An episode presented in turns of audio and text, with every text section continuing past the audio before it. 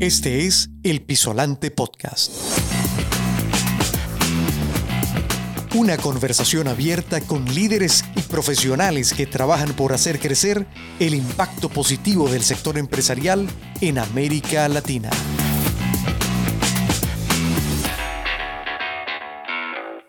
Hoy presentamos la tercera edición del Pizzolante Podcast,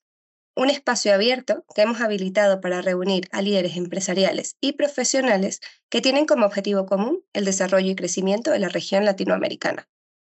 Mi nombre es Ana Cecilia Varela, soy coordinadora regional en Pisolante y hoy me acompaña mi compañero Eric Lund, con quien tendré el gusto de entrevistar a nuestro invitado especial, Rodrigo Arevalo, gerente médico administrativo en el Grupo Hospitalario de La Paz. Hola Ceci, Hola Rodrigo, un placer estar aquí con ustedes, la verdad. Ceci, Eric, muchas gracias por la invitación. Un placer estar aquí con ustedes. Bienvenidos chicos. Antes de entrar en materia, voy a poner en contexto a nuestros oyentes. El Grupo Hospitalario de La Paz está ubicado en Guatemala. Está constituido por una serie de siete sedes localizadas en diferentes puntos de la ciudad capital y el occidente del país, con una oferta de servicios médicos de alta calidad y la más alta tecnología.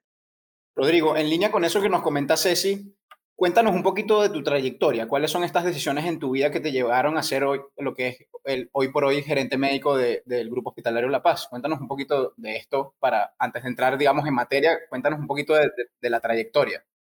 Em, qué bonita introducción, primero, antes que nada, y creo que es lo más importante. Eh, el, agradezco la invitación por tomarme en cuenta para este espacio en el que están ustedes. Y, sí, la verdad es que el, camino que me ha llevado hasta estar hoy acá en los hospitales eh, ha sido un poco, eh, no me gusta decirlo fuera de lo común, pero sí un poco como a, tratar de buscar un camino propio de acuerdo a las necesidades. Em, podría comenzar eh, desde el deseo de ser médico. Vengo de una familia donde estamos más hacia la tendencia de la salud. Mi papá era médico, mi abuela era enfermera, hermano farmacéutico, entonces siempre hemos tenido como esta pasión por la parte desde el tema de la salud. Y em, una cosquillita que siempre nació desde pequeño es que eh, mi papá como médico eh, era médico eh, especializado en salud pública, salubrista, y siempre tuvo una posición un poquito más administrativa va de temas específicos epidemiológicos y creo que desde ahí comencé, o desde muy joven comencé a darme cuenta de que no solamente habían médicos de clínica, sino que habían médicos que se dedicaban también a hacer un poco de trabajo de oficina y hacer otro tipo de trabajo entre los sectores privados, públicos o de seguridad social. Em, decidido a todas, eh, ingresamos a la Facultad de Medicina aquí en Guatemala, en la Universidad de San Carlos, y em, tuve también la oportunidad de poder rotar en eh, varios sitios y en varios hospitales del sistema de salud pública, eh, notando principalmente que eh, los hospitales eh, tenían muchísimas, pero muchísimas oportunidades de mejora, porque como todos sabemos, los sistemas de salud de Latinoamérica pues tienden muchas veces a ser sistemas saturados o sistemas en donde las filas de espera son muy largas o donde por los presupuestos, por ser insuficientes, pues no podemos dar el servicio que quisiésemos dar y pues atendemos con lo que se tiene. Desde ahí comenzó esa curiosidad de, de, ver realmente cómo se administra toda esa parte de salud, no solamente un hospital, sino realmente cómo lograr este tipo de objetivos y cómo revisarlos. Em, me gradué como médico y un poco titubeante, pero bastante decidido. Em, no opté por el camino tradicional de todos los médicos que tratan de hacer una especialidad, sino más bien eh, apliqué para un programa de investigación científica em, en la unidad de cardiología de Guatemala en donde el programa buscaba apoyar o investigar y desarrollar una fuerza de investigadores jóvenes, en primer lugar, eh, para crear artículos que se enfocasen en temas eh, de mucha importancia y relevancia para Guatemala, como por ejemplo temas de desnutrición, temas de alimentación, enfermedades crónicas. Y dentro de los temas que, o de la parte que yo me enfoqué, fue un tema que eh, es eh, de bastante relevancia para la salud pública y ha sido en los últimos años,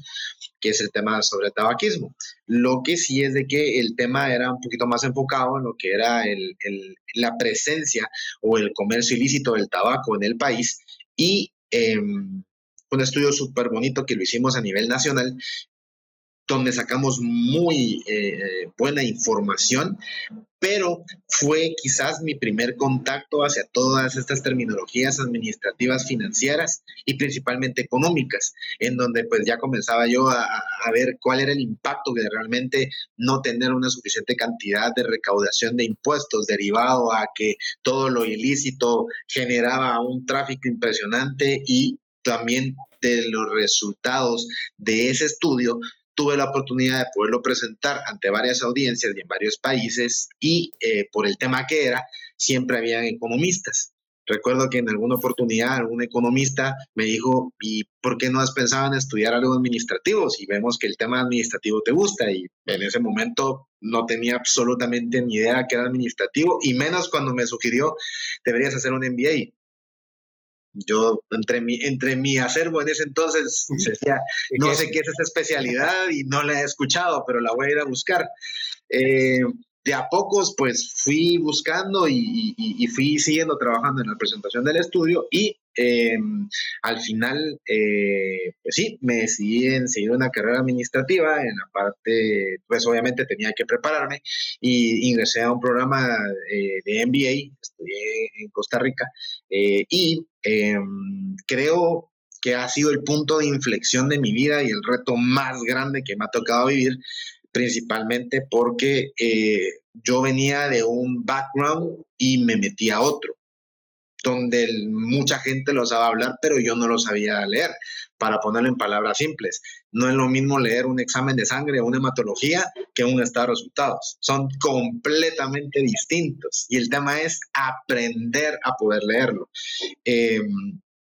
como reto personal, el MBA fue una experiencia impresionante. Creo que me, hizo realmente eh, eh, cambiar y como tú bien dices, tener esa dualidad de prácticamente tener dos carreras y poder aprender otro lenguaje, que es esa parte administrativa y poder comprenderla. Claro, tengo que ser honesto, el camino no fue fácil, fue de mucho esfuerzo y doble dedicación. La única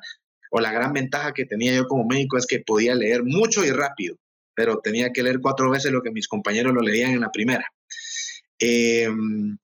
finalmente, eh, al graduarme del MBA, em, como ustedes bien indican, el perfil no es tan común. Es, hay médicos que se comienzan a especializar y comienzan a tener temas administrativos, pero ya más adelante en su carrera, en mi caso, pues lo tuve bastante joven y se me dio la oportunidad de ingresar a la corporación BI a la parte de la empresa de seguros, que fue Seguros El Roble, en donde pues sí pude entender y finalmente hacer esa amalgama de conocimientos entre la parte de salud y entender todo lo que tenía que ver el costo de los servicios médicos y su valor real. Tener la experiencia de tener la experiencia de ser médico y tener los conocimientos administrativos pues obviamente me permitieron avanzar y entender muchos de los conceptos de las aseguradoras y asimismo crear un valor agregado porque también me abrió las puertas para poder eh, impartir clases en la universidad. Entonces, eh, pues he podido, he tenido la dicha de poder impartir clases con temas relacionados sobre modernización de sistemas de salud, creación de proyectos de salud y temas enfocados sobre economía de salud y, salud basada en el valor, que básicamente creo que son todos este tipo de, de cosas que actualmente faltan este tipo de análisis complementarios para que la salud tenga otro tipo de perspectiva y si lo podamos ver como algo que, genere un verdadero eh, valor para la población. Em, cinco años trabajando en la aseguradora, principalmente enfocado en lo que son seguros de vida y seguros de gastos médicos y en el año 2021 se me da la oportunidad de poder aplicar hacia la gerencia médica del grupo hospitalario, eh, obviamente un reto completamente distinto, pero eh, sí mm, la ventaja es de que pertenecemos al mismo grupo corporativo del Banco Industrial, entonces pues estaba esta oportunidad, la ventaja era que ya conocía mucho de todos los procesos y de toda esa línea del financiamiento en salud, que es parte de lo que permite avanzar mucho dentro de todo lo que son nuestros servicios de la salud. Y pues a partir del 2021 eh, tomé como posición del puesto eh, de la gerencia médica administrativa. Y de nuevo, nuevamente eh, confirmo de que eh, es muy, muy importante, sobre todo para nosotros los médicos, el poder entender y prácticamente hablar estos dos idiomas porque te genera una empatía entre todos los departamentos y puedes entender cuando te hablan sobre inversiones, proyectos, mercadeo y lo importante que también es la parte médica al momento de hablar de equipos, maquinarias, tratamientos de médicos y pues todo lo que involucra en la industria de la salud tan compleja. Entonces ha sido un camino bastante entretenido y ha sido un camino de, mucho aprendizaje, eh, pero así fue como eh, llegué acá. Tú sabes que, que no, no, no, me cabe duda de, de, lo curioso que ha sido tu viaje, de alguna manera, ¿no? Y de, de, todos los retos que has vivido y, y sobre todo las potencialidades que hay ahí en tu perfil. Y justo cuando con Eric veíamos un poco, bueno, este, de qué tanto podemos hablar con Rodrigo, cuáles son esos temas top, más bien nos costaba poder decidirnos en, bueno, cuáles son solamente esos cuatro, cuatro preguntas o, o tres que queremos hacerle, ¿no? Y la verdad que ha sido un reto. Este, así que bueno, em, entrando un poco en, materia de, de, qué queremos preguntarle a, Rodrigo desde su sombrero y su visión de, de, gerente médico, creo que el primer punto clave va a ser mm, sobre cómo, cómo ves en este momento el panorama del sector hospitalario en una época pospandémica. Es decir, ¿Cuáles consideras que son esos principales aprendizajes que ha dejado el COVID-19 en el trabajo diario de un hospital, incluso de su personal y, y de los pacientes o, o, de las distintas audiencias que de alguna manera están involucradas? Sí, bueno, eh, aquí quizás en este punto comenzaría eh, eh, tomando en cuenta un poco todo lo que hemos pasado eh, de la parte de la pandemia, no por aburrir ni por hablar algo que tenga eh, mayor relevancia desde, desde, el punto de lo que ya todos sabemos, pero sí te puedo contar un poquito cuál ha sido nuestra experiencia y por lo menos en Guatemala qué fue lo que vivimos. Eh,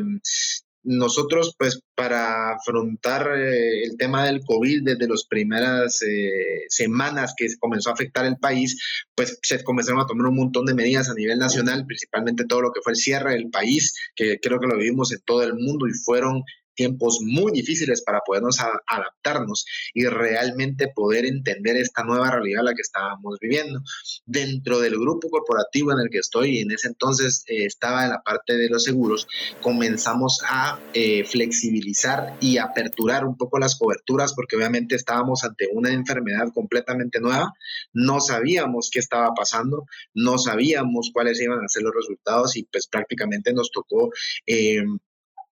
entender cuáles iban a ser esas necesidades que iba a tener la población. Como segundo acción que se tomó como grupo corporativo fue de que como ya estaban eh, adquiridos o, o, conformábamos el grupo hospitalario, se, tuvimos esa capacidad de reacción rápida y pudimos dedicar desde uno hasta tres hospitales en los momentos de mayor demanda de la enfermedad para atender exclusivamente pacientes. Esto sí eh, reconozco y hago un pequeño paréntesis para agradecer y felicitar a todas las personas que en su momento trabajaron con eso, tanto en Guatemala como a nivel mundial, porque fueron momentos de mucho estrés, mucha crisis, pero todos nuestros trabajadores y colaboradores de la salud estuvieron al pie del cañón y estuvieron atendiendo con mucho amor y mucho cariño a todas las personas, así que siempre es bueno recordarles y darles un agradecimiento por todo ese esfuerzo que se hicieron. Obviamente todo esto nos llevó a aprender diariamente y actualizarnos sobre las terapias y tratamientos para los pacientes y todo lo que se tenía que generar. Al mismo tiempo, tuvimos que aprender sobre todos los documentos que se estaban generando y, y, sobre todas las eh, teorías que en su oportunidad hicieron. Creo que nosotros aprendimos mucho sobre la teoría del el martillo y la danza que le escribió un ingeniero de, de MIT y que básicamente es aprender justamente a... Eh, serving the wave,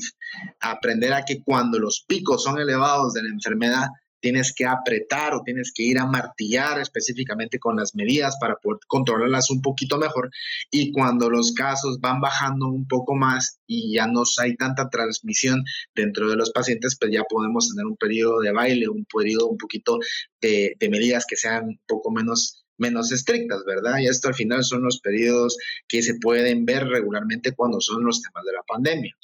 Eh, en sí, te puedo resumir los tres años que han pasado en aprendizaje continuo y constante. Ahora, Eh, ¿Qué esperamos del punto de vista post pandemia? Eh, creo, sin temor a equivocarme, que la gran revelación de todo esto ha sido que eh, la expectativa de los pacientes ha cambiado totalmente. Los pacientes ya no esperan el servicio tradicional que antes se tenía. ¿Por qué? Porque de alguna forma eh, están buscando servicios profesionales, médicos, enfermeras que tengan más empatía, que busquen enfocarse más en la persona, en sus necesidades, en sus creencias también,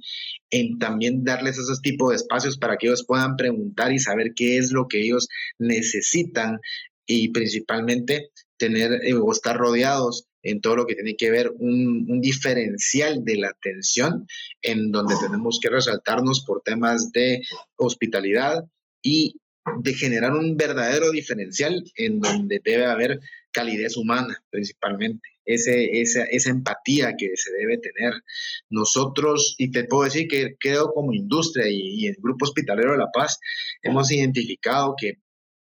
uno de los retos más grandes que pasamos por todo el 2021 fue volver a transmitir la seguridad de los servicios de salud. Creo que aquí en el 2020, cuando estábamos en el pico de todo, a ninguno de los tres que estamos acá sentados nos ocurría, vamos a un hospital a hacernos un chequeo.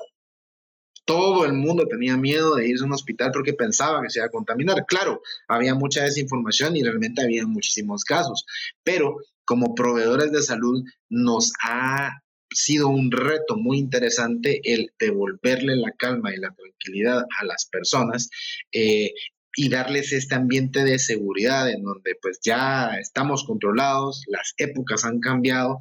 y que regresen a los hospitales a tomar nuevamente todo lo que son sus controles derivados, porque no solamente el COVID existe, el problema fue que cuando vino el, el, tema del COVID, todo se redujo que ahora todo es COVID y no, la gente tiene muchísimas patologías, tiene muchas enfermedades crónicas principalmente, que varias fueron descuidadas y aparte, eh, pues fueron generando muchas enfermedades y muchas consecuencias derivadas del tema del COVID, que creo que eso eh, los puedo, puedo, profundizar un poco después, pero quizás lo principal es que eh, generamos esta nueva confianza. Finalmente, te diría, mm, en, a nivel de industria, y a nivel de industria de, salud, nosotros tenemos una desventaja bastante grande. Y esto va a un principio de economía de salud que nosotros como, eh, como industria de salud siempre nos vamos a manejar bajo el principio de la escasez. ¿Por qué? Porque a diferencia de una industria alimentaria, por ejemplo, si yo veo que hay mucha gente que quiere comer en un centro comercial, pues abro otro restaurante y la complejidad, pues aparte de la inversión, no debe ser tan difícil. Sin embargo, eh, dentro de la parte de la salud, producir, crear y preparar a un profesional de la salud cuesta dinero, principalmente cuesta tiempo y no es nada fácil. Nosotros en la pandemia perdimos a muchos colaboradores de salud que realmente nos dejaron una gran brecha en esta parte de servicios y pues obviamente eh, nos está generando ahorita pues apreciar muchísimo más a los, eh, a los trabajadores de la salud, médicos, enfermeras y toda la gente que conforma todo este equipo impresionante que nos permite dar la atención a los guatemaltecos. Y em, como último punto te diría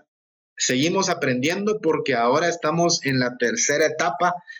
que es la etapa del descubrimiento de las consecuencias de la pandemia. Todo el mundo que tuvimos COVID, ya sea leve, moderado, muy grave, tuvimos algún tipo de consecuencia desde como resultado del COVID. Entonces, ahora el tema es que las estamos descubriendo y eso al día de hoy nos está representando un aumento en la demanda de servicios de salud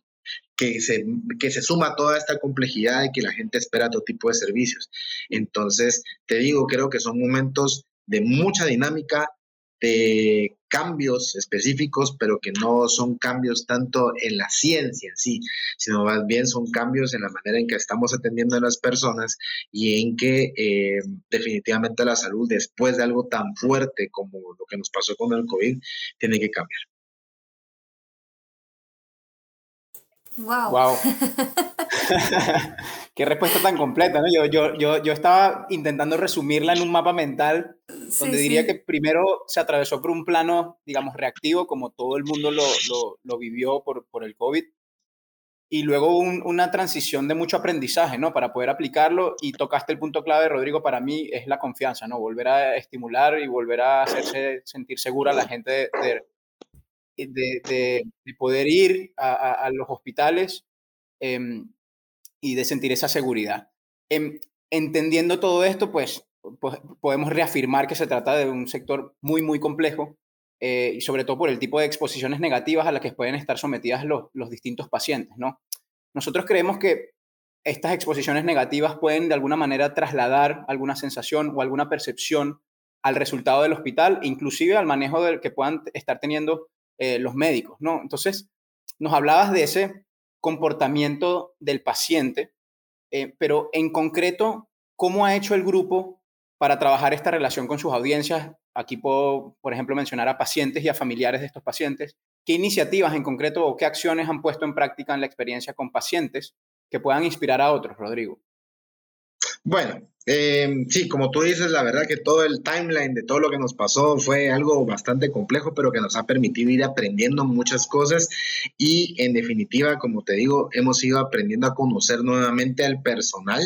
a, las, eh, a todo el grupo y a los pacientes que están entrando a cada una de las puertas del hospital. Te podría decir que nosotros desde el año pasado comenzamos con un cambio o un reforzamiento de la cultura específicamente y comenzamos a buscar y a ver un poco más para afuera qué son estos temas a los cuales nosotros queríamos em,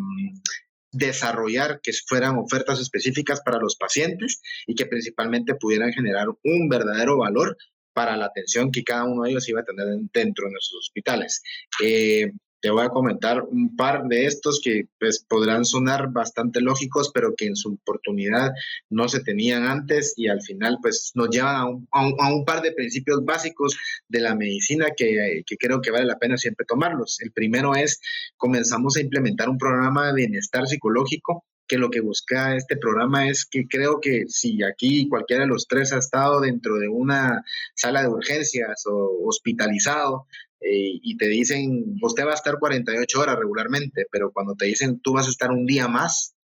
eh, como que el, tu nivel de ansiedad, tristeza o depresión es proporcionalmente eh, relacionado, directamente relacionado a ese nivel de tristeza o a ese nivel de decepción. A nadie le gusta estar acostado en una cama de hospital menos viendo televisión, o sea, una cosa es ver tele en la sala de tu casa y otra cosa es ver tele en la habitación del cuarto, ¿verdad? Entonces, eh, hemos desarrollado un programa en donde tratamos de identificar a las personas que llevan más de tres o cuatro días ingresadas en el hospital y que vamos viendo con los constantes seguimientos de las enfermeras y de los médicos eh, si vemos algún cambio en el estado de ánimo o simple sencillamente les preguntamos, mire cómo se siente, está bien y ofrecemos un programa de bienestar en donde lo que se hace es que se asigna una pequeña charla con una psicóloga en donde eh, lo que intentamos es pues que las personas puedan venir y realmente hablar y eh, identificar cuáles son estos problemas que ellos están teniendo y que pues de alguna forma puedan tener una vía de, escape que les permiten ayudar. Bien, se dice que si yo puedo venir y puedo generar todas estas mejoras entre, entre mi estado anímico y mi estado mental, definitivamente mi resultado como mi salud física va a ser, va a tener un mayor impacto y me voy a recuperar más rápido desarrollamos a partir de abril del año pasado un programa muy importante y muy bonito, que fue un programa de, específicamente dedicado hacia las maternidades y hacia los niños, que es un programa de apoyo inmediato y alojamiento conjunto, el cual está basado sobre los principios de los cursos que se imparten por parte de UNICEF, que lo que buscan es promover en el momento del nacimiento el apego inmediato de las madres a su hijo en un proceso piel con piel, que lo que genera al final es una bomba completa de hormonas, donde principalmente eh, la oxitocina es la más importante, que ayuda pues a todo un tema de, la producción de leche y que promueve el, tema de la lactancia, y permitir el alojamiento conjunto, que no sé ustedes se recordarán de que antes, antes, cuando nosotros fuimos pequeños, cuando nacía un primito o cuando nacía un hermanito nuestro, nos llevaba a una sala cuna para poder ver a los niñitos que ahí estaban, ¿verdad? Entonces, realmente esas son prácticas que de alguna manera han ido cambiando conforme el tiempo y las nuevas maternidades sí solicitan de que los niños estén más cerca y eh, pues obviamente que puedan estar eh, con ellas dentro del cuarto. Entonces, hemos hecho un trabajo bastante fuerte, hemos tratado de entrenar a todo el personal encargado de las salas cunas y de los nacimientos y que atienden directamente a nuestras mamás y a nuestros niños para poderles dar esa confianza y ese seguimiento y esa asesoría que se pueda ir generando. Y pues felizmente ya llevamos casi 300 50 partos que, nacimientos, perdón, que han nacido bajo esta metodología y pues obviamente las experiencias que uno escucha o que uno mira en la familia son bastante importantes. Y te podría decir que la más importante que ahora hemos realizado y que nos va marcando muchas de las guías que nosotros queremos es que el grupo se afilió el año pasado a mm, la organización Plaintree, que es una organización que da ciertos estándares, principios eh, para poder enfocarnos en lo que es la atención centrada a las personas. Eh, básicamente esto, ¿por qué? Porque queremos comenzar a adaptar eh, protocolos y estándares generados, comprobados y aplicados en hospitales de otros países, en donde pues la finalidad principal es elevar la calidad del servicio médico, también elevar la calidad de la atención y de la experiencia del paciente y principalmente generar una cultura completa que esté enfocada hacia la atención centrada en la persona. Estemos claros y este es un punto muy importante que pues gracias a la audiencia que ustedes me dan y me permiten, creo que es importante siempre recordárselos a las personas que trabajamos en todo lo que son los, en, los proveedores de salud, que no solamente es el hecho de em, poder brindar un servicio al paciente. El paciente por lo general siempre va con un acompañante y el acompañante es al que muchas veces no nos preocupamos de él no sabemos que él pasa hambre, no sabemos que está ansioso, no sabemos que él está en una silla. Claro, no vamos a descuidar nunca al paciente, pero también tenemos que pensar en todo ese núcleo de personas que están alrededor, alrededor porque al final pues todos somos personas cuidando personas. Entonces, como te digo, los esfuerzos y este tipo de contenciones que se han hecho, pues obviamente nos han permitido y nos han ayudado a, a ir y a generar toda esta parte nueva dentro del programa y así como pues obviamente mucho trabajo que se ha hecho para volver a implementar y reforzar eh, temas de cultura y de nuevos objetivos que queremos lograr post pandemia. Qué bello, me encanta todo. la verdad que cuando yo escucho este tipo de programas casi que no, digo que me dan ganas de, ir a un hospital porque nadie tiene ganas de ir al hospital, pero te cambia un poco la percepción, ¿no? O sea, de bueno, ¿cómo me van a recibir? o, o qué es lo que espero yo de, ese intercambio en, ese tipo de, relaciones, ¿no? al final llegas con un problema, esperas una solución y que te den la milla extra, pues siempre, siempre se sienta bien, ¿no? O sea, siempre llega un poquito más. Y lo importante de eso también es de que mm, muchas veces nosotros manejamos algo que se llama eh, eh, una, una, diferencia de, de, información, digamos, porque nosotros como la parte médica o la parte asistencial vamos a tener un nivel de atención o un nivel de conocimiento que va a estar arriba comparado con el del paciente. Entonces, tener esa empatía de poder explicar con palabras sensibles a todas las personas y reforzar este concepto que a mí me gusta mucho, que es la atención informada, que te digan qué está pasando o qué va a pasar, genera una confianza impresionante en las personas e incluso hasta cambian muchas de sus perspectivas en el tema del servicio, porque les das tranquilidad y permites también hasta que ellos incluso pues puedan participar en toda esta terapia que ellos tienen. Qué, qué, qué acertado. Así, paréntesis, aparte es que me, me acuerdo un poco de todo esto, que hace poco tuve que pasar por la emergencia de un hospital y no conseguí conectar con el médico. Y el médico me decía básicamente es, bueno, pero dime, este, dime cómo es el dolor. Y yo no sabía explicarle cómo era el dolor porque no tenía las palabras correctas que él quería, ¿no? Entonces hasta que él no se puso un poco como en mi situación y me empezó a dar conceptos que yo pudiese manejar, no nos entendimos, ¿no? Y al final es esto, atención informada, es poder conectar desde el ámbito de la comunicación con el paciente. Y ahí quizás quiero, quiero preguntarte, dentro de esta visión de todos estos temas complejos antes mencionados y de todos los programas que ustedes están activando para elevar esa calidad del servicio y esa relación con los pacientes, ¿cuál crees que es de alguna manera esa clave o llave eh, que de alguna manera ustedes les haya llevado a, enfrentarlos hoy en día con éxito? ¿no? Yo, yo sé que hay muchas cosas encima de la mesa, pero ¿cuáles crees que podrían puntualizar este, esa visión que está teniendo el grupo en este momento? Pues mira, creo que mucho es em, el, el entender que derivado de la pandemia iban a venir muchos cambios.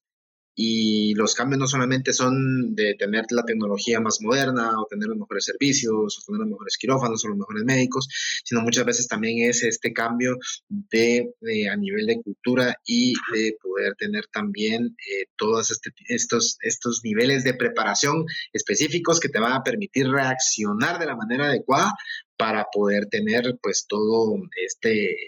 contingente, digamos, que lo que te va a permitir es poder afrontar todo este tipo de problemas o todo este tipo de, nuevos retos que nos está presentando esta cantidad de, pacientes. Pero te podría decir que lo resumiría en dos partes. Nos estamos enfocando mucho en la atención de los pacientes, uno, en la atención central a las personas, porque es todo el núcleo, como les decía, y dos, en también conocer un poco qué está pasando alrededor y qué está entrando un poco dentro de nuestras emergencias.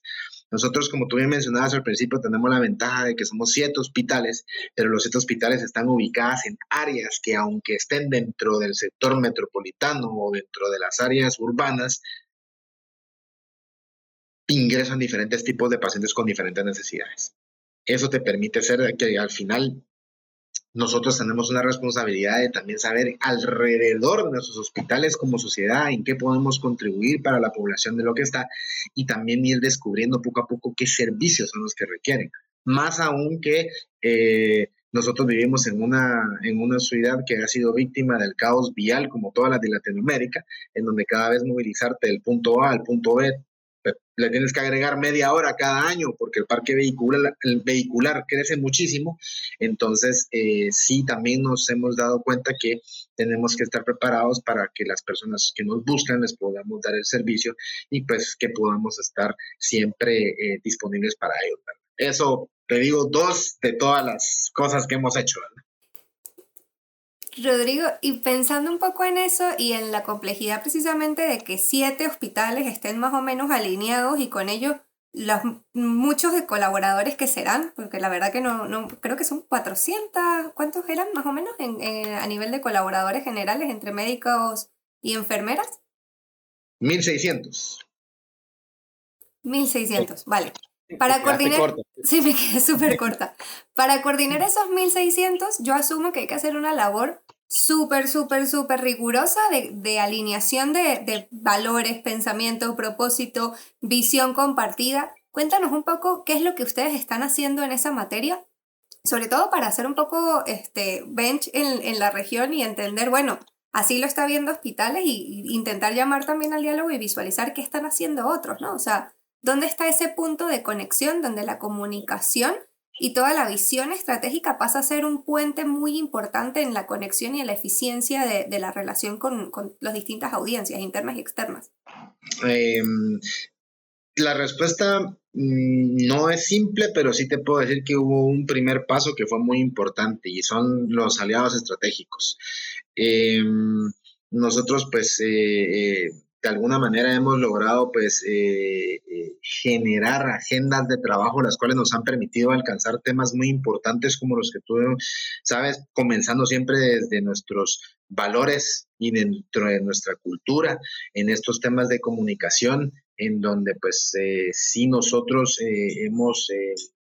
eh, trabajado mucho y de la mano de una empresa como la de ustedes, como Pisolante, la cual nos ha ayudado precisamente pues a generar todo este tipo de estructura en la cual podemos enfocarnos en lo que son el refuerzo de los valores, la comunicación de los mismos y no solamente eso, sino también el que la gente los pueda vivir y los pueda identificar como primera parte. Em, definitivamente esto requiere un empeño porque 1.600 personas no se educan solas, no les enseñan la cultura sola y ya una vez teniendo pues todo este, este, este plan maestro que lo hemos armado en conjunto y lo hemos logrado desarrollar hasta para las partes de la comunicación con nuestros actores y los actores que se relacionan alrededor con nosotros, también tiene mucho que ver la parte de reforzar el trabajo de estos valores corporativos a través de nuestro plan de cultura, un proceso de formación que se debe tener claro principalmente para podérselo dar a todas las personas indicadas en el momento indicado y para poder también decirles cuáles son esas conductas esperadas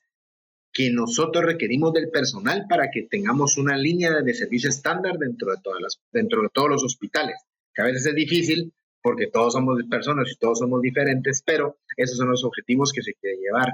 Em, definitivamente algo que nos tiene muy ilusionados es, eh, y que también hemos trabajado en conjunto, es eh, nuestra política de calidad que pues obviamente la estamos trabajando para poder socializarla lo más pronto posible y ya tenerla lista para todos los colaboradores y para todos nuestros pacientes también para que lo vean, que lo que busca es elevar la calidad del servicio en atención de los pacientes. Obviamente todo esto va vinculado a los valores que tenemos y todo lo que estamos generando. Al mismo tiempo, pues eh, dado a este tema de la atención centrada en las personas, hemos eh, optado también por la elaboración de talleres de comunicación con todos los líderes de mandos altos y medios, principalmente enfocándonos en algo tan simple como es, bueno, tan simple, pero a la vez tan complejo como lo es la comunicación. Lenguaje desde el lenguaje verbal, el lenguaje no verbal, el manejo de situaciones difíciles, comunicación asertiva y empatía. Ustedes son los expertos en esa parte. Creo que ahí ustedes nos pueden dar una clase completa, pero al final nosotros sabemos de que en los hospitales es un negocio de personas es un servicio para las personas y lo principal y lo principal es la comunicación. Si no podemos hablarnos, digamos que poniendo tu experiencia como ejemplo, si no nos podemos hablar de forma clara y no podemos decirnos de forma clara, no vamos a llegar a un mismo, a una misma conclusión. Y pues te diría que el, nuestro, eh, el pico de nuestra montaña o nuestra meta siempre es eh, nuestro propósito corporativo y que lo tenemos muy claro y, al final es contribuir con excelencia al bienestar integral de las personas para una vida mejor. Tenemos oportunidad de impactar en la vida de muchos guatemaltecos y pues obviamente eh, con nuestras alianzas estratégicas y pues obviamente con toda la dirección y todo el trabajo que hemos hecho en conjunto, eh, cada vez vemos que este es un trabajo que lo estamos logrando. Obviamente, como todo trabajo, es un trabajo eh, que se va generando con satisfacciones que van poco a poco, pero lo importante eh, te diría que es eso mismo, buscar los mejores aliados. Quieres ser el mejor, tienes que jugar con los mejores. Así de simple. Qué bonito.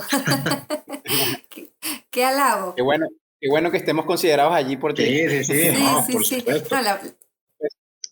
la, verdad pues, que han sido muchos años ya juntos, ¿no? Haciendo un montón de cosas y, y, al final uno no se da cuenta que, esas pequeñas ideas que salen de una reunión de Teams terminan impactando a tanta gente. No, y se los digo, y se los digo porque es cierto, nosotros muchas de las cosas que logramos, y, por números aparte, pero nosotros no hubiéramos podido lograr atender más de 300 mil emergencias el año pasado sin muchas de estas cosas que trabajamos en conjunto, porque al final también todo eso es como esa marca que debemos ir generando, ¿verdad? Así que, pues, creo que eh, todo va a eso, ¿no? A tratar de jugar y tratar de trabajar con los mejores. Claro que sí. Rodrigo, yo le voy poniendo, y Ceci, le voy poniendo como titulares a, los puntos de la conversación, ¿no? Tocamos quizás el tema de cultura, eh, subrayaría el tema de inteligencia contextual que mencionaba Rodrigo, eh, y, y, para, y para terminar esto, que ya se acerca al final, Rodrigo, no queremos dejarte ir sin preguntarte y poner ahora otro titular, que yo diría que sería este proceso de reinvención, ¿no? Pasamos de COVID, un proceso reactivo, pasamos a aprendizaje, pasamos a aplicar estos aprendizajes, pasamos a reforzar la confianza, pasamos a aplicar una comunicación acertada para contribuir con todo esto, pero ¿qué cosas subrayarías, qué cosas podríamos poner en bullets sobre esta reinvención en el sector eh, hospitalario? Estas cosas que pueden ser aplicadas internamente en las empresas para velar por una responsabilidad sanitaria íntegra. ¿Cuáles son esas, esos bullets con los que nos quedaríamos para subrayar y que, y que podríamos recomendar para no solo seguirlo reforzando en, hospital, en el Grupo Hospitalario La Paz, sino para que otros hospitales y el sector hospitalario pueda tomarlo en cuenta? Esa es una muy buena pregunta y, y, y, la verdad es que, bueno, la respuesta no es fácil, porque como te digo, creo que estamos en una etapa de transición. Eh, personalmente creo que hay ciertos puntos en los cuales sí debemos enfocarnos. El principal quizás es entender de que la salud no es un bien acumulable. Desafortunadamente, mientras nuestro reloj biológico vaya pasando, todo ese bien que se llama salud se va reduciendo. El bien conocimiento, el bien experiencias, el bien alegría y el bien eh, eh, vivencias es el que va creciendo, pero el, el, bien específico de salud se va perdiendo. Por ende, tenemos que ser un poco más responsables todos en conjunto por esta parte de la salud. ¿Por qué te hablo de, la responsabilidad en sí? Porque toda la dinámica de salud incluye muchas cosas, desde los costos de los medicamentos, la oferta que estás dando. Existe una terminología que se llama las determinantes sociales de la salud, que involucra en sí varios factores en conjunto que son los que hacen el resultado de tu salud en conjunto, que tienen que ver con tu vivienda, en donde estás, el acceso al agua potable, la comida, el ejercicio, etcétera, y que nuestra vida como está actualmente nos está generando muchísimos eh, factores en contra para los cuales pues nos estamos volviendo más propensos a ser más sedentarios y a padecer más enfermedades crónicas. Por ende es de que también debemos ir enfocándonos un poco más en teorías que son un poco más en, el valor eh, basado en la salud, que realmente no lo hagamos de eh, nuestra salud como proponen ya muchas teorías eh, específicamente económicas en los países en donde se gasta mucho en el tema de salud, que debiésemos pagar por el resultado de la salud. Los cambios debiesen ser el poder pagarle a un grupo, a una comunidad autónoma o a una municipalidad o a una aldea por el resultado general en sí de la salud que tiene la población derivado de las implementaciones que se están generando para la y no solamente que el ingreso dependa de la cantidad de enfermos que estás viendo, porque esto te cambia la perspectiva de la medicina. Ya no somos una medicina únicamente de curativa o, o, de rehabilitación, sino más realmente nos volvemos en una medicina completa de integral y que realmente busca el bienestar general de la población. Es decir, tratamos de mantener a la gente fuera de los hospitales, pero sí tiene que ver mucho esta parte de la responsabilidad. Y segundo, te diría que dentro de la parte de la responsabilidad es aprovechar algo que nos pasó en la pandemia y que creo que fue muy bueno, y es la democratización de la salud. Em, los, bueno, te puedo decir que eso sí pasa a nivel mundial. Hay muchas personas que no tienen acceso a servicios de calidad de salud muchísimas. Y eh, herramientas como por ejemplo la telemedicina o consultas por teléfono han hecho un poquito más accesible a esto. Sin embargo, en temas de democratizar la salud eh, para que sea un acceso universal o una cobertura universal, todavía es una tarea pendiente, es una tarea difícil de poder hacer. Está marcado entre los objetivos de desarrollo sostenible de la Organización Mundial de la Salud y también de Naciones Unidas, pero que sí es una responsabilidad de todos. Como te digo, creo que estos son los puntos porque nosotros, por lo menos en Latinoamérica, estamos pasando por todo este proceso de la transición epidemiológica. Nosotros antes en Latinoamérica nos moríamos de diarreas o de infecciones eh, respiratorias, pero ahora nos morimos de eso y también nos morimos de cáncer, y nos morimos de hipertensión y nos morimos de infarto y tenemos que llegar a un punto en donde podamos controlar ambos aspectos y no la carga que se está generando en la parte de la salud, eh, la carga económica principalmente, pues puede llegar a ser eh, insostenible. Entonces creo que un poco de, responsabilidad colectiva y que no solamente los actores responsables seamos la parte de salud, sino en general, ¿no? Creo que ahora, y ahora un bonito cambio que he visto es, y derivado de toda la pandemia, es de que nos ha hecho más humanos, y que ahora pues las personas y las empresas cada vez están pensando más en el bienestar de sus eh, colaboradores, incluso de sus familias y tratan pues precisamente de que las personas tengan un mejor desarrollo y una mejor vida. Así que te digo, creo que la, tarea que tenemos todavía eh, eh, tiene mucho camino por delante, pero lo importante es que todos los que estamos en este y en otros sectores que se relacionan con la salud no perdamos el entusiasmo y que sigamos adelante precisamente para buscar el bien y la salud de las comunidades y de las personas. Respuesta completa. Yo, yo subrayaría ahora la palabra entendimiento e, y citaría una frase muy potente, Rodrigo, que dijiste que fue, somos personas cuidando a personas. Creo que entender esto y no solo culturizar desde el lado o desde la perspectiva interna de un hospital, sino desde la perspectiva del paciente inclusive del familiar del paciente, a, poder balancear y llegar al entendimiento dentro de un lenguaje, tal como lo decía también Ceci. Fui al médico y por los conceptos o, los, tecnicismos que se estaban manejando yo no entendía nada, pero se logró llegar a un nivel de entendimiento y creo que ese es el balance en el que esas dos partes entendieron que somos personas cuidando personas y eso me parece ideal. Eh, buenísima eh, respuesta, Rodrigo, gracias. Tú sabes que además, sumado un poco a, esa visión, eh, justo Rodrigo rescataba algo muy interesante y es el cambio cultural, ¿no? Las, las empresas preocupándose mucho más por el bienestar de sus colaboradores y de sus familias. Y en esa visión o en esa aproximación nosotros incluso lo hemos visto, Eric. Nosotros hoy en día contamos con una herramienta interna que precisamente lo que nos da todo el día es, oye, no te estás moviendo, tienes que levantarte más. ¿Por qué no tomas una pausa y haces una meditación con nosotros? ¿Por qué no revisas tus hábitos alimenticios? Y al final es, es una cuestión que, pues para la organización quizás no representa, o sea, representa una inversión claramente, pero el bienestar colectivo que genera de saber que hay algo ahí cuidándote y de alguna manera acompañándote, creo que, que está pagado, ¿no? Está sobrepagado en el día a día. Sí, y por, por no decir los muchos otros beneficios, ¿no? La sana competencia, la, el, el, el, fortalecimiento de la cultura. Esto al final indirectamente lo hace. Muchas gracias Rodrigo, la verdad que ha sido súper entretenida esta conversación, eh, un espacio muy, muy, muy, muy rico y lleno de aprendizajes y además muy entretenido, sobre todo por el carisma que, que a ti te representa. Este, quiero darle un agradecimiento especial a Eric también por ser mi, mi co-host, por llamarlo de alguna forma.